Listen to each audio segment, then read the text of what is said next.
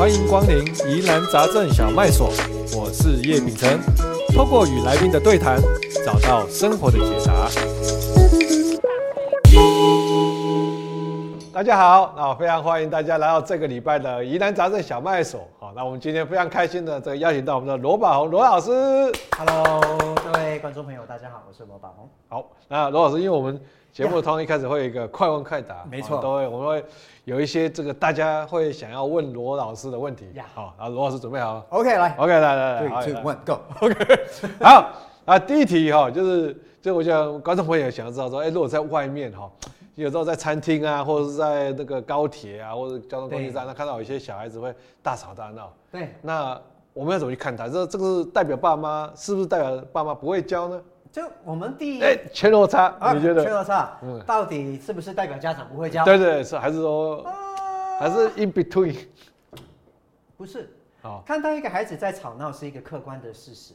但是我们觉得孩子不乖，大人没教好，这是主观的诠释。我觉得我们不需要这样。如果我们能够多带一些好奇，多客观一点去看待，搞不好这个孩子肚子痛呢，搞不好他不舒服呢，搞不好今天孩子跟大人都有一个 bad day，未必是代表这个孩孩子就是一个不乖的孩子，大人就是不会教。我的孩子以前小时候也试过，所以 no。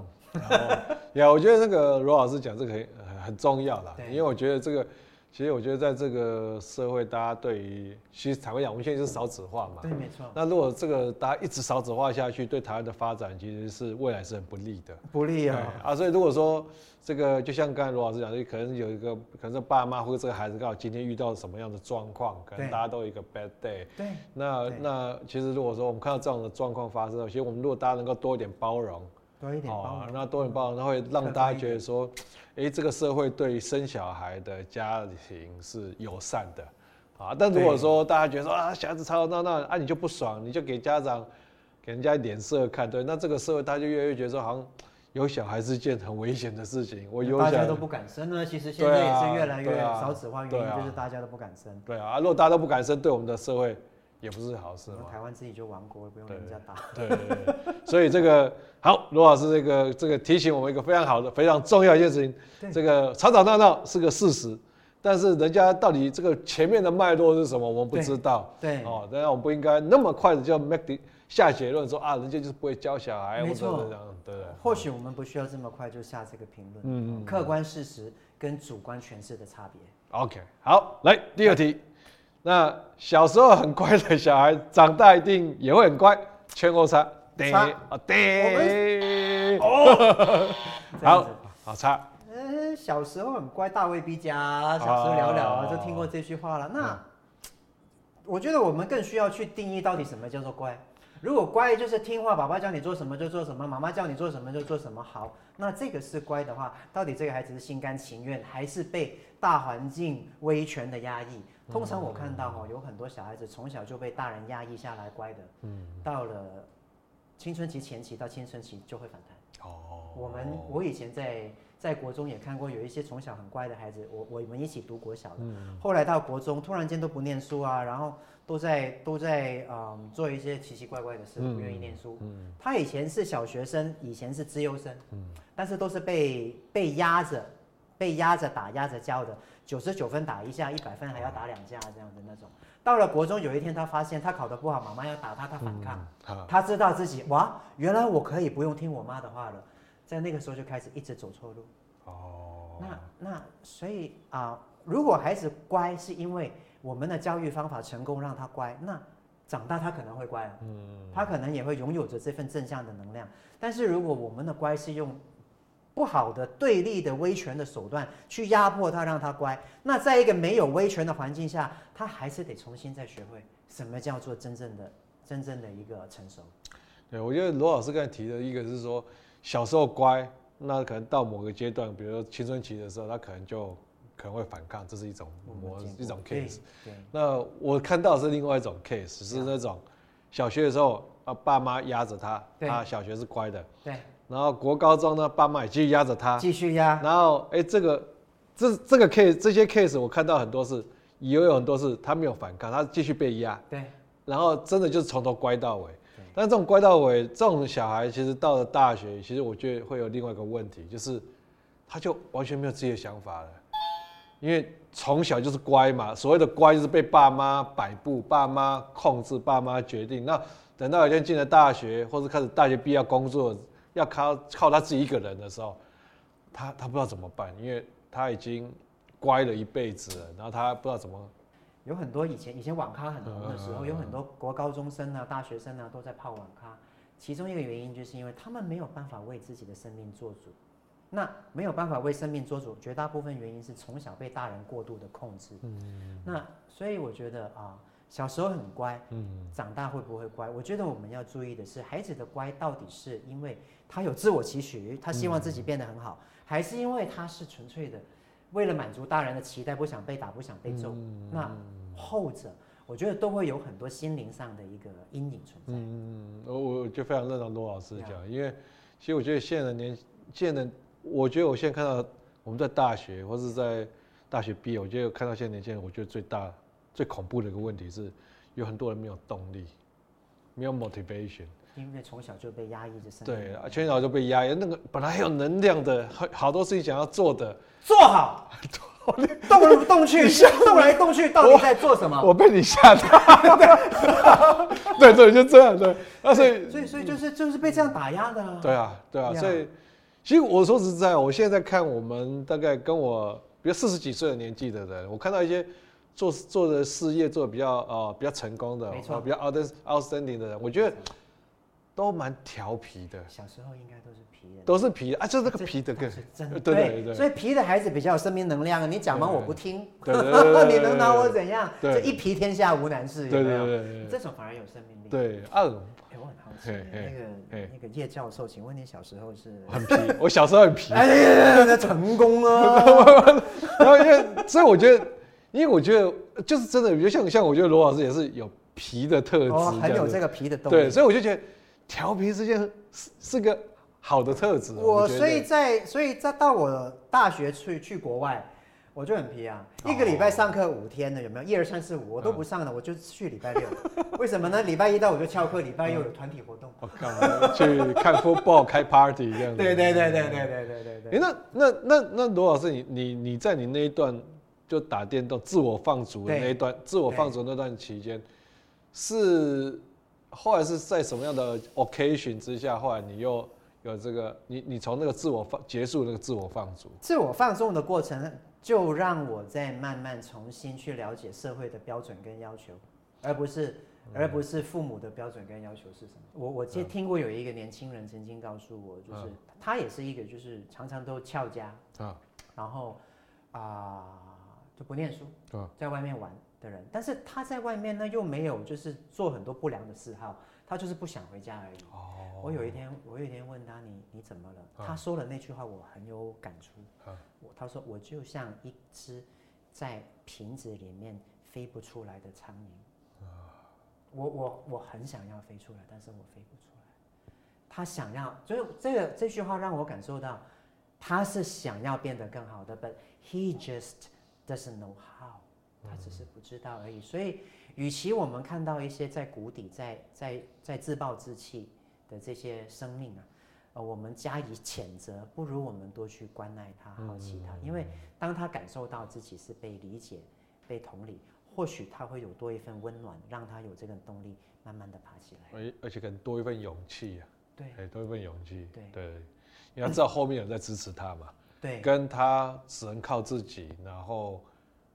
那个，那我觉得他，他本来就是一个比较没有安全感的人，没错。然后，那后面又没有人要支持他的时候，他要他跨出去那一步，去探索这个世界，他我觉得他会更害怕。以前我在我最低潮的时候认识了一个女朋友，她就是对我不离不弃。那所以可想而知，就是在一个人谷底的时候，如果身边有一个人是在关爱着他的，嗯嗯，那那个那个会是一个多么重要的黑暗中的灯塔。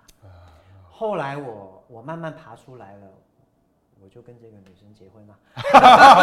我刚才听得一直很紧张，想说我太太哦，我刚才是很紧张，想说哎，好像这个结婚的不是这个的话，那这个罗老师回去不就哦，就就是他，所以所以我很感恩他，因为他在我最谷底的时候他他仍然爱着我。他说：“我相信你会走出来。”对，那父母，我觉得这个是一个很好的、很好的、很好的借鉴。我听过曾经有一句话是这么说的，Benson，嗯，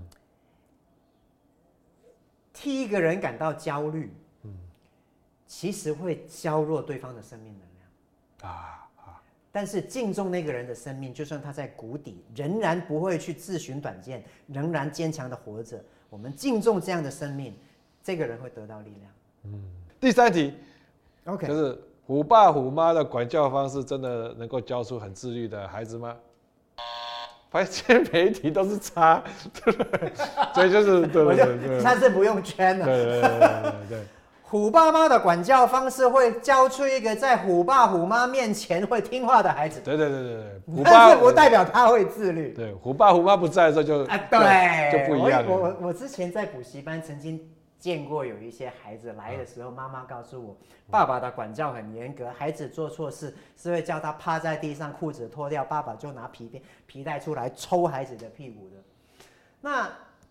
这个这这两个孩子，他们随着他们慢慢长大，有一天在我们班上，我不在，我刚好去隔壁文具部买东西的时候，他们来到教室，过了不到五分钟，我的补习班助理老师打电话来，打电话来告诉我说，老师，那两那两位某某孩子在你不在的时候，他们就在丢铅笔、丢橡皮擦，然后我说，同学，请你不要这样的时候，他们两个就说，你是谁？为什么我要听你的？哇！那那个时候已经有那个视讯手机了，啊、所以我就说，老师麻烦你哦，就是帮我按视讯，然后看到我的样子之后转过去给他看，然后他就按了，然后我的脸就出现在手机，他就说，来小朋友请过来，罗老师在这里。我看到他们两个人在在在那个手机里面，我看到他们，就真的是 freeze 定住，然后我就说，来请过来，然后我看到他们走过来的时候，他们是这样的，那个那个肩膀。啊，就很刚呢，我就说我没有要骂你，但是请你们呢，不要再这样造成老师的困扰了。他就，所以说他他他知道你跟虎爸虎妈有 connection，good connection，所以所以他他在你面前他他知道你他会怕你，但是对其他的老师他就觉得其他老师可能跟他爸妈没有 direct link。对我我常常在工作坊里面跟家长分享，从小到大用这种。高压的方式对孩子有没有用？有用啊！为什么？因为自从小孩子在你面前，只要你一生气啊，他杏仁核就会启动那个发呆的机制，让他 freeze 住。而当他呆住的时候，他是没有办法透过大脑思考的。当然，你叫他 sit，他就 sit；你叫他 hand，他就递手；你叫他滚，他就会滚给你看。这是一个驯兽的模式。那这样的孩子很可怜。在一种威权的环境之下，他会自动听话；但是在没有威权的环境下，他还是不知道什么叫纪律，还还自律，还是要从头学起。所以这种方式，我觉得啊，我不我不建议。嗯，好，来第四题，这这个我们在谈正向教养，是不是代表说爸妈就完全不可以凶小孩呢？呃，凶小孩的方式不正向，但是正向教养并不代表。父母不可以凶小孩。哦，正向教养的真正含义是，这套教育方式能够培养出未来有正向人格的孩子。嗯，这套方这套教养方式是这样的教养，它能够培养出未来有正向人格的孩子，但不是说你要做正向家长就绝对不能有任何的负向。嗯，因为我们是人，不是神啊。嗯，哎，我们有时候也会有情绪啊。同意。有时候孩子也会让我们很火啊。嗯，那如果我们还要对不起小朋友，你这样子很不好，你这样会让妈妈很伤心，连凶、很生气都不能讲，那你就虚伪了嘛。那试问一个百分百的孩子，看到一个虚伪的爸妈，他会怎样？骑在他头上嘛。所以我们可以表达我们的愤怒，我们真的生气，我觉得你自然表达你的生气也可以。那我常常都跟家长说的就是，有情绪的时候不要做较量。最好先到自己的暂停区，大人。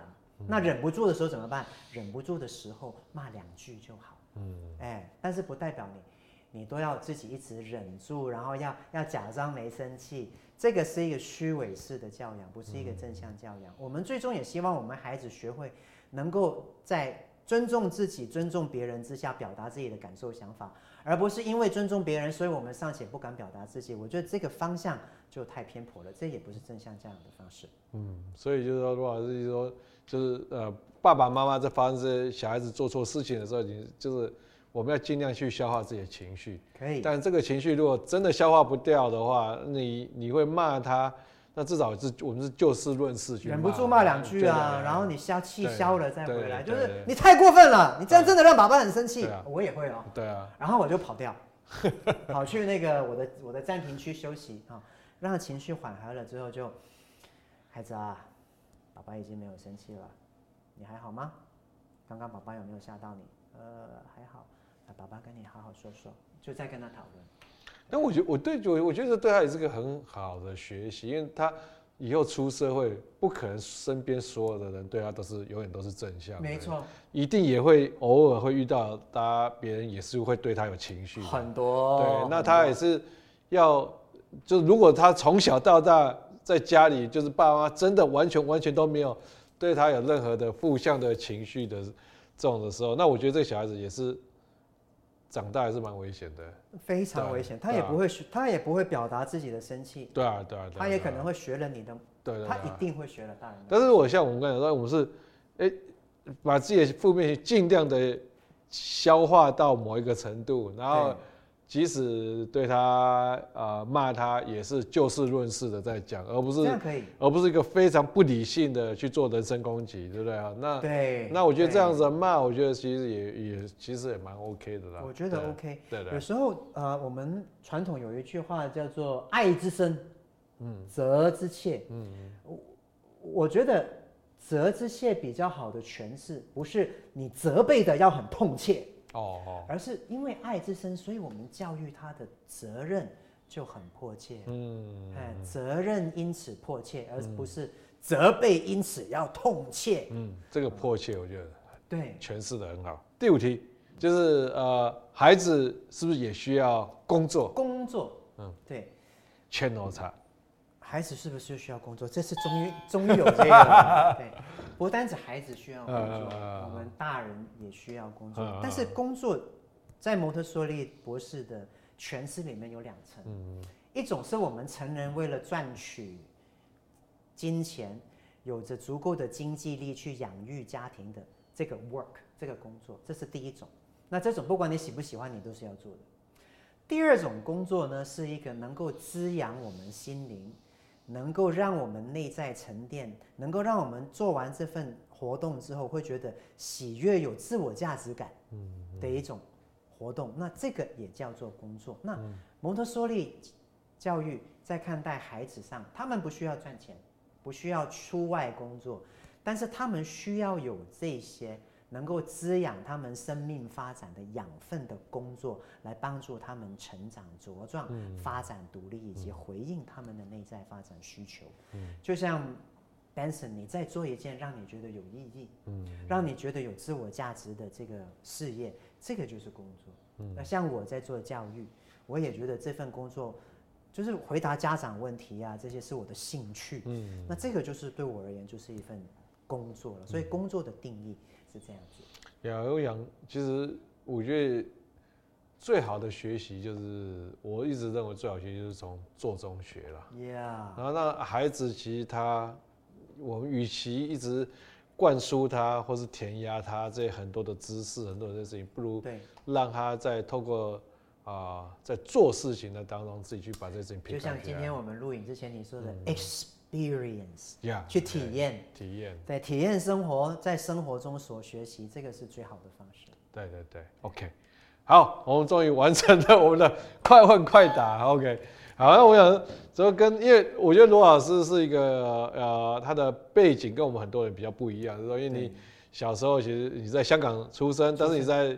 这个呃呃呃十八岁哦才去美国读书，对，去美国读书，然后二十六岁回来，然后二十六回来台湾当老师，所以你也经历过啊。那你爸爸妈妈就是台在台湾好就长大的嘛，哈。呃，我爸爸小时候是在中国大陆，哦，对，妈妈是妈妈是台湾，架杠的台湾人，OK，哎，啊，所以就我想说，罗老师其实在这生命经验带有横跨了香港、美国、台湾。这几个地方。那你自己在看到这这几个地方的教育有什么不一样？我觉得香港的教育压力是最大的，更，因为最竞争。在我小时候，嗯，嗯读幼稚园就要读名幼稚园，因为这样才能够上名小学。嗯。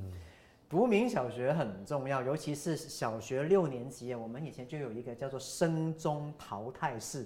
哇，天哪，这这个名字多恐怖！你考得不好，你就会被怎么样淘汰？好不容易才进到名门小学，现在就是如果没有办法进到中，对对对，对，叫淘汰式。所以，所以从一年级开始就要非常认真的念书，才可以考到好的中学。那中学是六年。嗯，跟台湾不一样。嗯，那但是台湾的这个淘汰的这种压力，是出现在国三。嗯，有没有？因为国三学测要要决定你要去哪一个好好与不好的这个高中嘛。但是我们小我们在香港就是小学六年级的时候就要面临这个这个门槛，所以我们从小一开始就要认真念书了。那家长压力很大，老师压力很大，孩子压力也很大。那相较于香港、台湾这份压力就少一些，但是我觉得到了国高中那个压力，基本上香港跟台湾是一样。嗯。那国外美国啊，我我是在美国西岸嘛，那美国的教育我觉得它就比较比较没有这么大的压力，他们强调的未必是你成绩一定要 A，嗯，一定要 distinctions，但是他们会很很看一个孩子他整体的人格发展。他对于这个世界有没有好奇？嗯，啊，他是否懂得自律？啊，他有没有他有没有一个民主的概念，一个尊重自己、尊重别人的概念？这些都涵盖在一个一个孩子的养成里面。相较于美国，我觉得香港、台湾，在我刚刚讲这个区块，就真的少了很多。嗯，我们在香港，在在台湾。国高中就是一直在拼成绩，哎，对，对，这个我想，嗯，但是你很有感，对，因为其实这十年除了香港，然后新加坡啊这几个地方，其实中小学呃校长学校常常找我去演讲，我就跟他们校长协会演讲。那我自己观察下来，就觉得说，台湾的小学在亚洲这几个地方哦，算是我觉得算是最松绑的了，快乐的，哎，因为就像像刚才罗罗老师讲。香港的学生小学毕业要要能够升到什么好的中学，他也要考试嘛。对对哈，然后新加坡也是，新加坡的五年级就会分流啊，有的小孩就是接下来走技职，或者就就分什么高才班，就是比较厉害的跟比较不厉害的。然后我五年级就要分了，五年级是高等还是次等的？所以我我我以前有一个学弟，好，他后来在新加坡教书，他就教到后来要教得很痛心，他就跟我说，他说。因为台湾以前的国中也有所谓，以前呢有所谓，有所谓放牛班，又是分好坏班，所以小孩子如果被分到放牛班，他可能就有的小孩子就开始会放弃自己。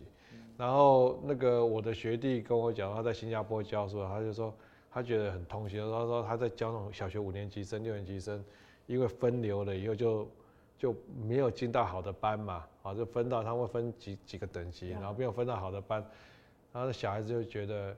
连小孩子爸妈都觉得自己的小孩是，我不知道台湾呃中文怎么翻，就是连小孩子爸妈都觉得自己的小孩是个 disgrace，啊，是个耻辱，就是说他的小孩没有分到好的班，啊、他觉得是很可耻的，家里蒙羞了。对，然后所以你说，所以这些小孩，你说在五年级的时候就要承受这些事情，青春期前期，对，所以很大对，所以这就是他后来这边教书，他教到后来是教到他后来说，嗯、虽然工作稳定。但他会决定把这工作辞了，因为他说他他没有办法再承受，好痛心，看到这些小孩这样，所以我觉得台湾的孩子在小学是幸福的。你你刚好讲到这个这个 case，我我还想到以前在我的幼稚园，嗯嗯嗯，我不难看到有一些天赋非常高的孩子，小班中班就已经学到大班的工作了。那为什么可以这样？因为蒙特梭利教育它允许一个孩子。照着自己进度学习，到了中班已经已经了解九九乘法、加减乘除的意思，到了大班，分数啦那些全部都学会了，可以拿着笔来写字。他在毕业的时候已经学到小学二年级的内容了，英文拼音也发学得很好。后来后来我在我我们有就是持续的，就是跟那个家长保持联络，因为就是好朋友嘛。他觉得我们教的很好，其实是那个孩子天赋好。结果上了小二、小三，成绩中规中矩，不普，嗯嗯、反而只是没有在高标，只在中而已。然后我看到那个孩子有一天，他眼神的那个生命力都没了，哇，心痛。嗯，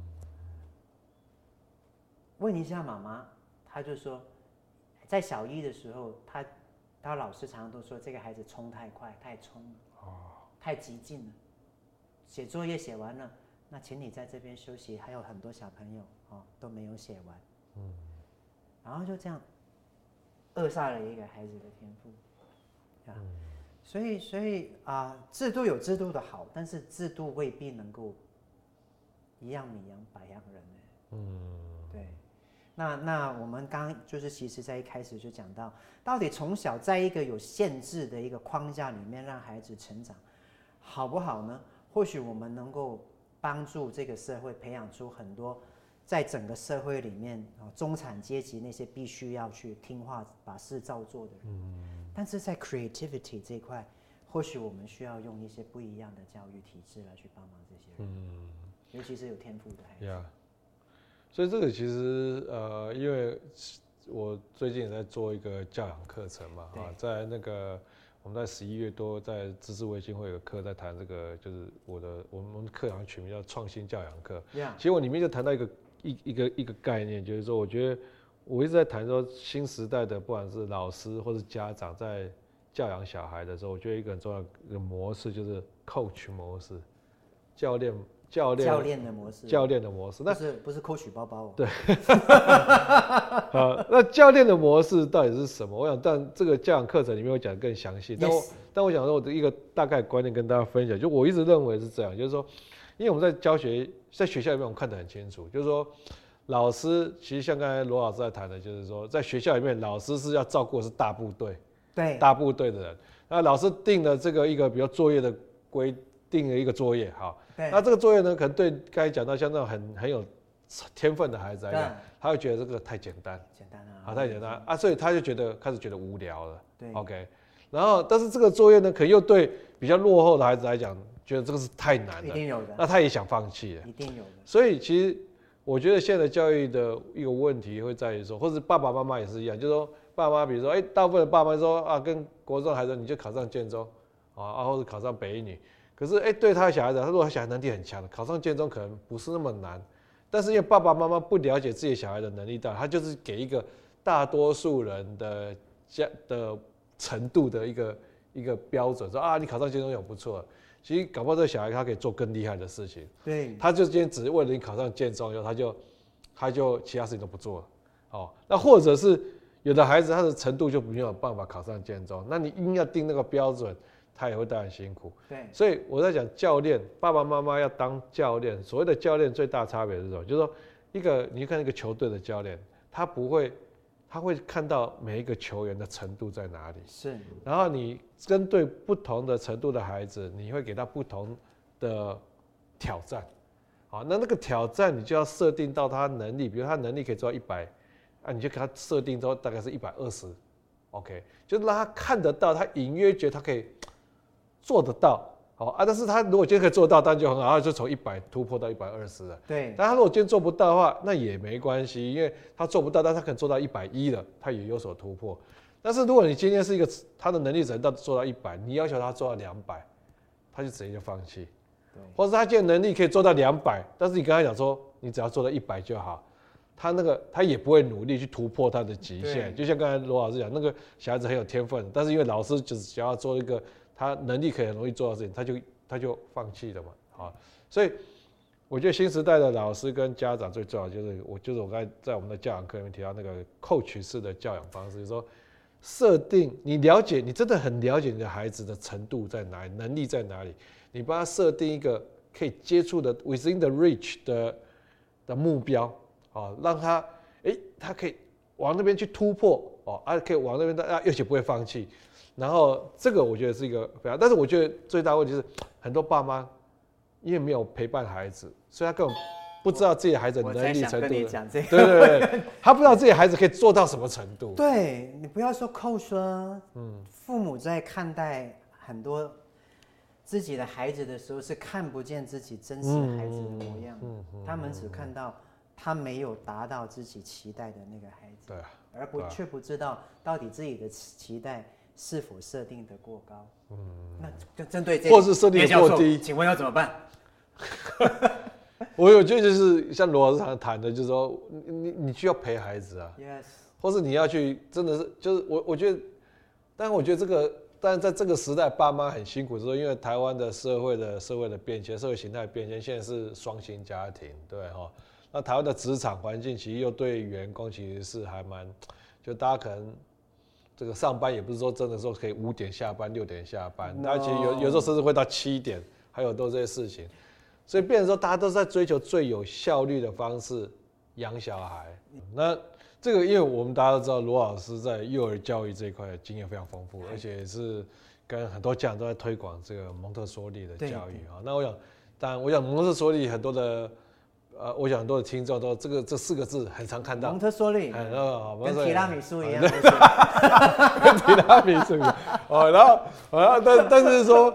这个真正的蒙特梭利的 essence，蒙特梭利的要旨，对啊，但是这个不见得大家都知道。我想说，是刚好借这个机会，罗老师可以跟大家啊啊分享一下，说让更多家长更清楚的了解说，蒙特梭利的这个教育的主轴到底是什么？这一句话就讲完了。哦，一句话。爱因斯坦说的，没有办法可以很简单说，就是你不够懂。哦，OK，OK，OK，所以罗老师很懂，一句话就可以讲。蒙特梭利教育是一套透过了解孩子在不同年纪里面的发展需求，透过设计环境跟一个预备的成人去回应他的一套教育方式。嗯，换句话说，零到六岁有零到六岁的发展需求，小学生有小学生的需求。国高中生也有他们的发展需求，孩子的成长不是直线的，不同的阶段孩子的需要跟他的特质跟他成熟度其实都是独特的，所以如果我们能够了解到在这些不同年纪发展阶段里面的需求是什么，并且去回应他的时候，孩子就能够在不同的发展阶段里面获得他该有的独立跟茁壮。嗯，这个就是蒙特梭利教育方式。所以我觉得那个刚才罗老师谈一个关键，就是说第一个就不同年纪有不同的需求。没错。然后再来就是说要因应这样的需求去设计那个环境，对，让让他在那个环境下面可以去在那个需求。啊，可以去啊，他有他的得到他需要的成长跟进步。就就像我们刚刚一直在讲到国中生的这个部分，对对对，青春期的这六年是一个孩子其实是往内去探求自己自己的内在，以及去往外探索自己在社会的定位的一个六年。嗯，他在这个时间也因为身心有很多的变化跟成长，所以内心里面有很多的有很多的。不安，嗯，不确定，嗯，不安全感。那在这个时间，其实啊，是一个孩子能够最好的是能够有一个环境，让孩子是能够沉淀自己，让孩子跟自己的内在连接，有一些人能够指引他方向，嗯，这个才会帮助到孩子在这个青春期那种忐忑不安的时期，茁壮成长到比较稳健的，嗯。十五到十六到十八岁，就是前青春青少年期跟后青少年期，但是往往全世界的制度都是在这国中三年就是开始拼命念书的时间，所以他们在那个时间点，那五年六年里面都跟内心失去了连接，都在不断往外追求我要的成绩。那当然到了大学的时候，你问他你希望将来读什么系，我不知啊，我我这么多年都很少跟自己连接过，所以。能够了解蒙特梭利教育，能够了解孩子的发展需求，我们才能够如实的去帮助到孩孩子，可以在身心里比较比较被回应的状态下，更成熟独立的去发展。我想有一个 follow up 的问题，就是说，像以我为例，我因为我们在创办像实验教育，在无界塾啊，哈，很多爸妈也会担心一件事情，说，哎，那我小孩如果说国小受到这种实验教育无界塾，或者说那。他会不会国中、高中，或者是他后面一定也要走实验教育？那但对我们来讲，其实啊、以我来看的时候，像我们教出来的孩子，很多时候我们重视他一些关键的一些能力特质要培养起来，比如一个我们重视的能力就是自己学东西、自主学习的能力。那自己我们看到就是说，哎，以前也是有一部分少部分小孩，他哎有的他可能一些原因，他转出去去体制内学校，那我看他表现也都很好。Yes。啊，也就是说他的一些关键的一些能力或是特质，如果没有把他培养起来的话，是并没有说以后一定你说一定要继续在实验教育才行。那我对蒙特梭利有一个一个问题，就是说。所以，当爸妈在选择蒙特梭利，比如从幼儿园、小学，他有没有一定必须要 end to end，一直到比如说蒙特梭利的中学，还是说，今天他如果在国小的阶段或国国小阶段，他有受一个真的很好、很到位的蒙特梭利的教育，然后他今天国中、高中他不是在蒙特梭利的系统，那是不是这个孩子也可以活得很好？还是他必须要 end to end 都是蒙特梭利？不需要，嗯嗯，特别强调一下，不需要，对对对，啊、呃，我见过有很多在我幼儿园大班毕业到了国小的孩子，嗯、优秀的孩子还是会继继续优秀，嗯，优秀的孩子不会因为脱离了蒙特梭利环境他就不优秀，那这个优秀是因为这个孩子，第一。他对自他的自我价值感是高的。嗯。第二，他的人格是正向的。嗯。他遇到困难，他他会有他会有办法去思考、解答、跨越的的方式的。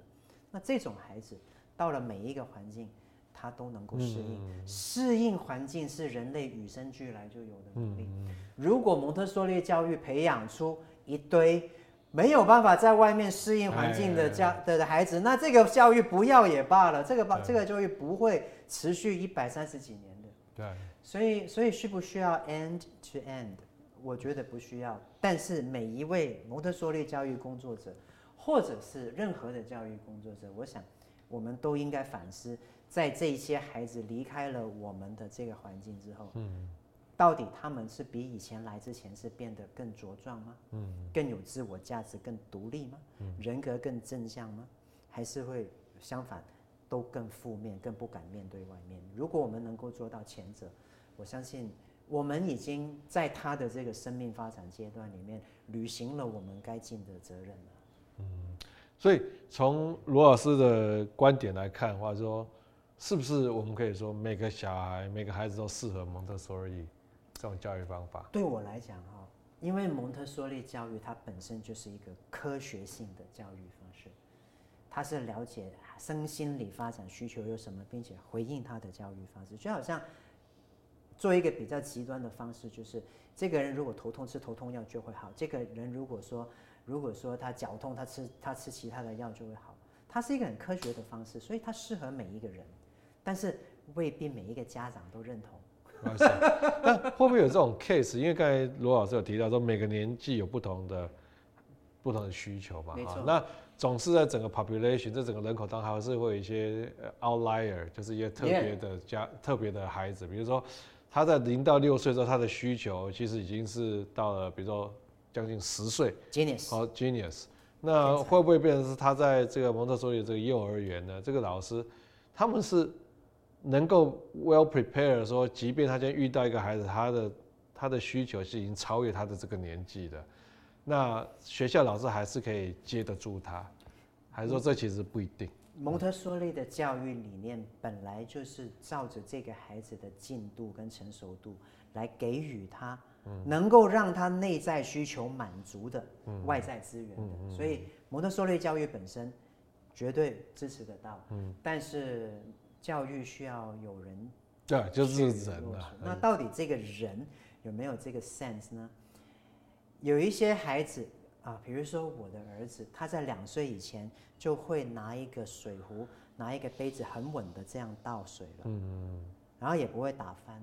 但是我的孩子三岁到了蒙特梭利幼稚园，老师却叫他你要练习这个工作。那其实就是，但但这个就是大人的问题。那所以孩子孩子就是，我想要学那些那些比较进阶的哦，你必须先做完这个。为什么呢？我在想，因为老师以前读书的时候，这个就是基本的练习。那在在你不了解孩子的发展成熟度，在你在你不知道孩子的能力，你却要他照本宣科跟着你的指导做的时候，他当然就失去了蒙特梭利本身的。那他这样，他还宣称蒙特梭利就不对。哎，毕竟人家是有出国念书，花了好几百万的啊，我们不能够说他不是。所以，所以这些我刚才讲说，那个招牌赛是蒙特梭利，可是他很多的一些小地方，如果做的不到位的时候，这个那或者爸爸妈妈他自己，像罗老师你是专家，所以你可以从这个 example，孩子跟你讲这个 example，你可以知道说，哎，这个老师他可能不见得是真的是。那么蒙特梭利，可是，一般的家长，他他很他，他已经很蒙特梭利了，已经很蒙特梭利了，只是他的见地没有到那里。哦，我我觉得我我不会去怪那个老师，因为我自己以前也曾经这样错过。嗯，那那所以唯有我们大人不断的去提升自己，我们才有一天能够把教育做得更好。那那那位老师，我后来有告诉他，我告诉他我的孩子在两岁前就会，他就哦，对不起对不起，后来他就修成。那如果我是一个不了解的家长呢？那老老师告诉我这个，我还回去骂小孩，你就是要听老师的话，你就是要在学校就是要继续做这个工作，练习很多次，知道吗？这样老师才会喜欢你哟，有没有？如果然后接下来再讲说。爸爸或妈妈在公司上班也是这样。你长大后每天都做自己喜欢的事，总是老板会叫你做一些，对对对，你觉得很无聊的，那你还是得做啊。对呀，你要学爸爸妈妈有毅力啊，要坚韧啊，这这也是一个教育方式。对，对，所以啊，我觉得在教育这条路上，我们不断的深入，会有不断的醒思跟收获啦。嗯，了解。好了，那个罗老师常在演讲提到说，晚呃睡觉前会跟孩子进行三件事情，对啊，就是说让他来讲说，哎，那个爸爸妈妈感谢他的三件事。好，那你是怎么想到要，就是最早最早最一开始的时候想到要跟孩子有这个进行这样的仪式？是这个有故事的。话说，在我儿子大班的时候，嗯，他突然间出现。吃手指的情形，那很明显嘛，我们都了解，吃手指通常是代表着孩子内心有着一份焦虑无法释放，行内心里面的焦虑，行诸于外会变成一种外在的偏差偏差行为。所以各位爸爸妈妈，如果你的孩子有偏差行为，要了解，是因为他的内心本身有着一些偏。偏差的状态，才让孩子，才让孩子外显行为会有偏差的哦，不要一直只着重在修正他外在行为上。那很多人就说，你就涂个 Tabasco 啊，然后把把把手绑起来啊，有没有？哦、然后抹辣椒酱，那那抹辣椒酱啦，那绑个 OK 绷就好了。那结果你的孩子很可能就会不吃手指，吃脚趾，就会变成这样。那我知道他，他从小到大都没有，就在大班的时候这样。所以有一天在灯光美气氛家，我问他。你最近是不是在学校遇到一些让你觉得心里不舒服的事？他坦白说有，就是他午睡不睡觉，所以常常都受到老师恐吓。哦，恐吓。啊，你再不睡觉，我就把你啊带去某某老师班凶你，诸如此类的。后来了解了之后，我就嗯，在在跟学校诚恳的沟通，老学校方也很棒。因为我孩子他就是一个生命力很强，像像 Benson 你的孩子嘛啊，所以我知道这个也难为老师了。老师要照顾很多人，他们就改善了他们对他的方式，不睡觉就带出去办公室帮忙 折折布啦、洗洗衣服啦这样子，然后 OK。但是他的吃手指的状况、咬指甲的状况没改善，伤害已经造成，内心有着一个负面的情绪。透过一些说出他内心感受，让他去体验这个负面情绪流动的方法，也做过，还是吃手指。那于是我就开始在晚上啊，跟他做睡前三件事。为什么呢？因为一个孩子如果内心里面有着觉得自己不够好的这种负面观念的时候，透过增长他内心对自己的归属感跟自我价值感。能够让他看见更大的 picture。虽然我有些事情做不好，但其实我也有很多事情做得好，而不是告诉他你不要去想这个。嗯，我觉得这是这是一个逃避的做法，或是或是一个不好的做法。所以在每天晚上睡觉前，我就会告诉他，嗯，爸爸要谢谢你三件事。第一件事情是爸爸要谢谢你，比如说今天早上我在叫你的时候，你很快就起床了，谢谢你愿意做一个守时的好孩子。第二件事情，爸爸要谢谢你的，就是谢谢你今天回到家里之后，有帮爸爸妈妈去帮忙整理整理我们的客厅，然后帮妈妈去在厨房挑一下菜、洗一下。嗯，我觉得你越来越懂得帮忙我们家大人了。第三件事情是，爸爸要谢谢你今天下班回来的时候啊，你就要想要找我玩。我觉得你很爱爸爸，你觉得爸爸是你的好好好玩伴，你让我觉得自己做的做一个爸爸的角色做得很好。嗯，就谢谢他。嗯。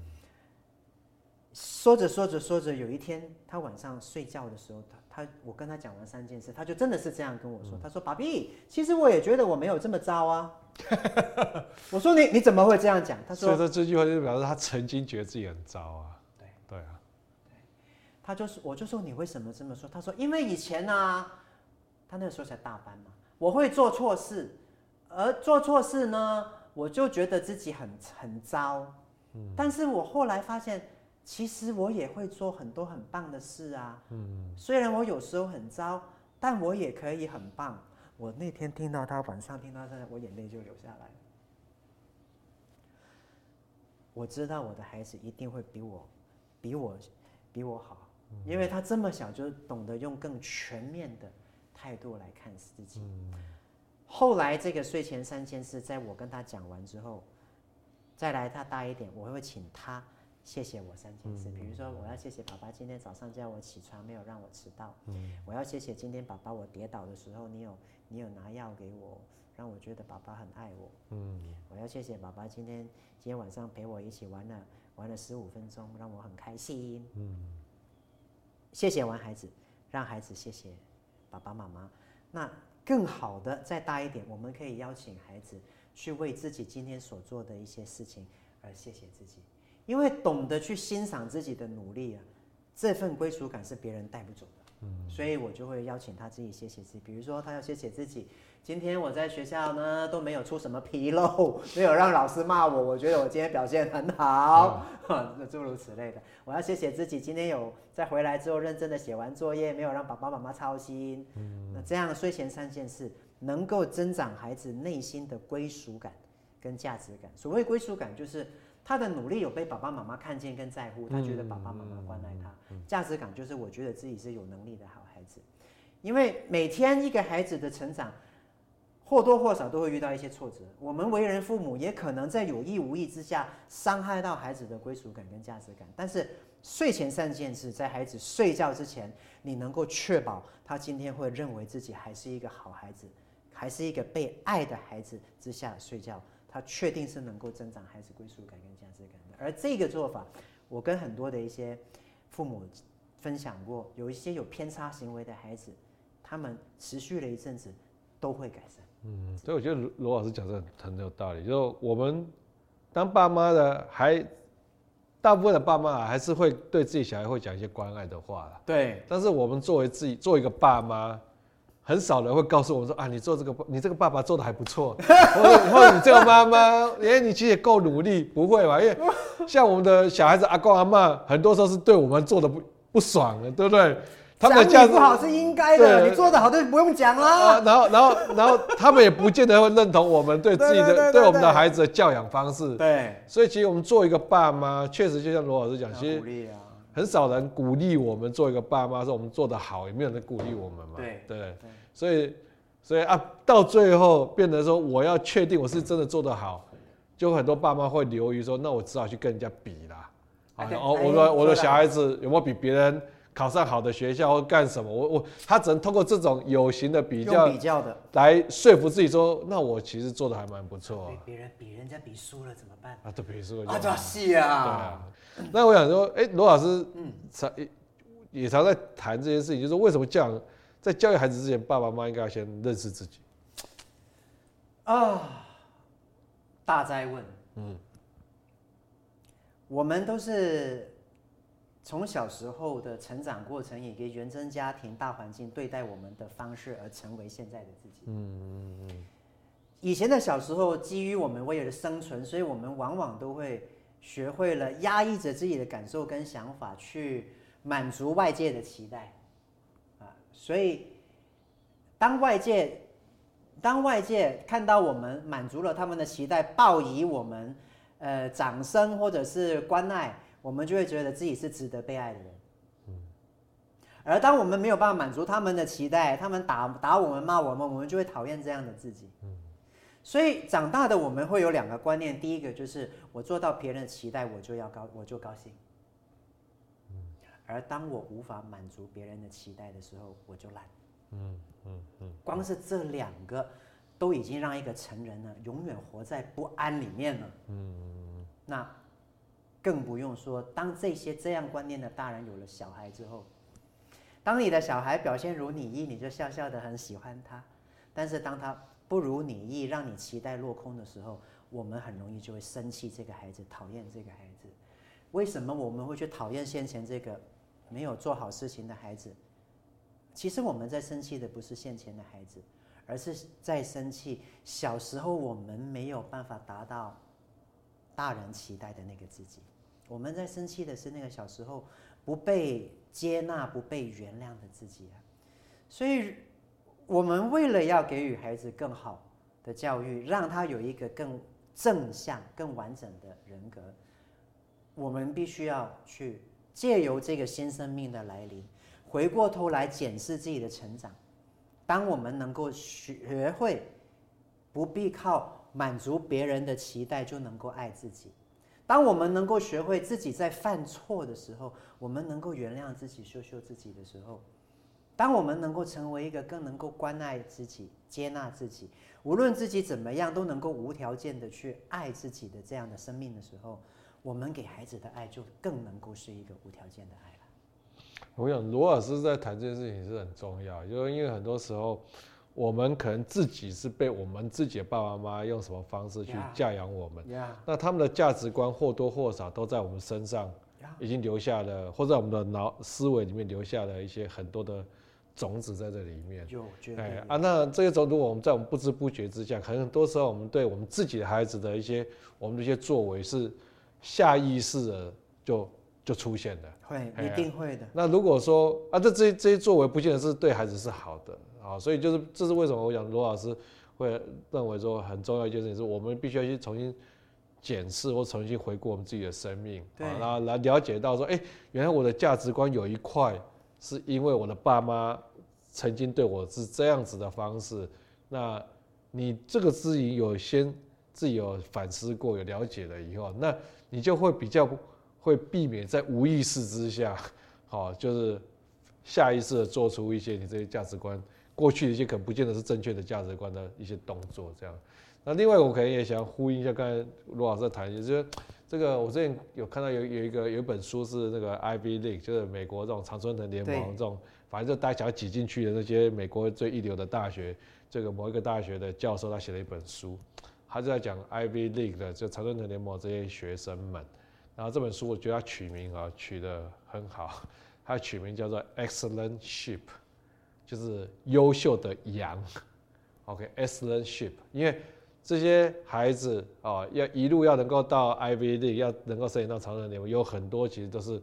在既定的框架之下，他其实不大敢冒险，就是照着大家哦，就要申请到常春联盟，要做到这些事，要做志工，要做 volunteer，要干什么，GP 要多高，所以这些人其实是不是敢那么敢冒险？那他书里面有一句话，我觉得他讲的很有意思。他说：“他说这一群他在叙述这一群啊，Ivy League 这些学生，这群优秀的羊们，他说这些人呢，要么就觉得自己是超厉害，是在。”如天一样高，对，要么就觉得自己是 worthless，一无是处，就是他们对事情的看法就很极端，要么就是觉得哇自己好棒，自己是都比别人优秀啊，不然就会觉得说，哎，什么事情突然哎就觉得说，我好像是一无是处，他完全没有中间。跟我刚刚讲的一样，嗯，因为从小到大都活在大人的期待之下，嗯，压抑了自己，嗯，所以哇。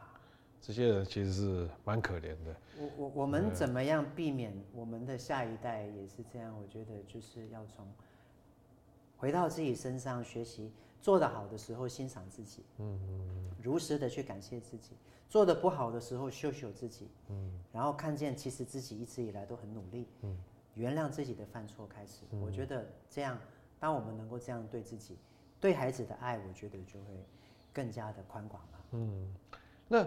罗老师就在台湾不见得，呃，就虽然我们跟你讲蒙特梭利还蛮常见，但也不见得说在自己的呃家里的附近就一定真的都有蒙特梭利？没有啊，对，很多人都没有。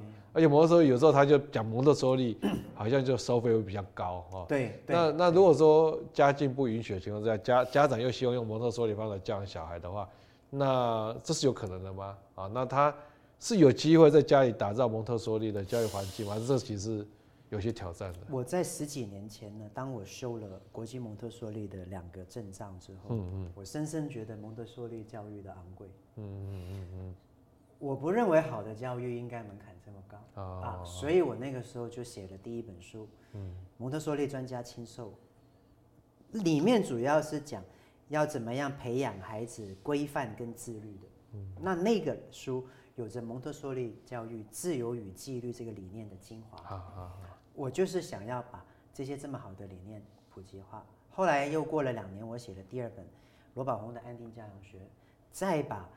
孩子的内在发展需求这块写出来，所以如果学校环境没有蒙特梭利，我们大人只要去学习，我们也可以学习到。嗯、那我也在我的粉丝专业、脸书的粉专，在 YouTube 上面都有都有很多的影片，其实都在都在布道吧。啊、哦，蒙特梭利教育它到底在做什么？所以有心要学的不一定，真的不一定。